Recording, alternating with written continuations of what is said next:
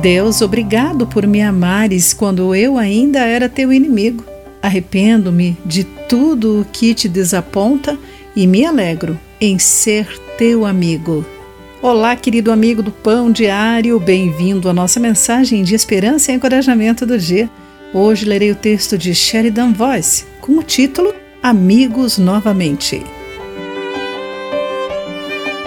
A mãe e a filha participaram de um culto durante o qual foi dada a oportunidade para as pessoas receberem publicamente o perdão de Deus.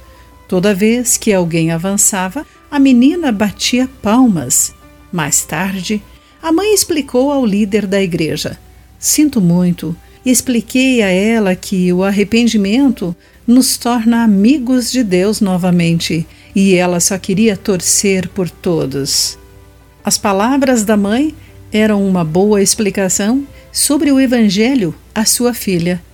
Tendo sido inimigos de Deus, fomos reconciliados com Ele pela morte e ressurreição de Cristo, de acordo com Romanos, capítulo 5, versículos 9 e 10.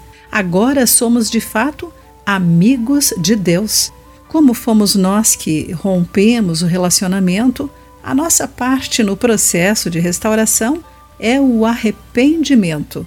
E a resposta da garotinha não poderia ter sido mais apropriada, pois todo o céu se alegra quando um único pecador se arrepende. Lucas capítulo 15, versículo 10. E ela, sem querer, ecoava os aplausos celestiais.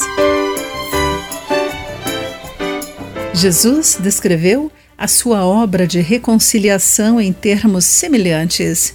Não existe amor maior do que dar a vida por seus amigos. João 15, 13. Como resultado desse ato sacrificial de amizade em relação a nós, agora podemos ser amigos dele. Já não os chamo de escravos, agora vocês são meus amigos. Éramos inimigos de Deus, hoje somos amigos dele. E isso é avassalador e vale a pena aplaudir. Querido amigo, você descreve seu relacionamento com Deus como amizade? Em termos práticos, como vai o seu relacionamento com Ele hoje? Pense sobre isso. Aqui foi Clarice Fogaça com a mensagem do dia.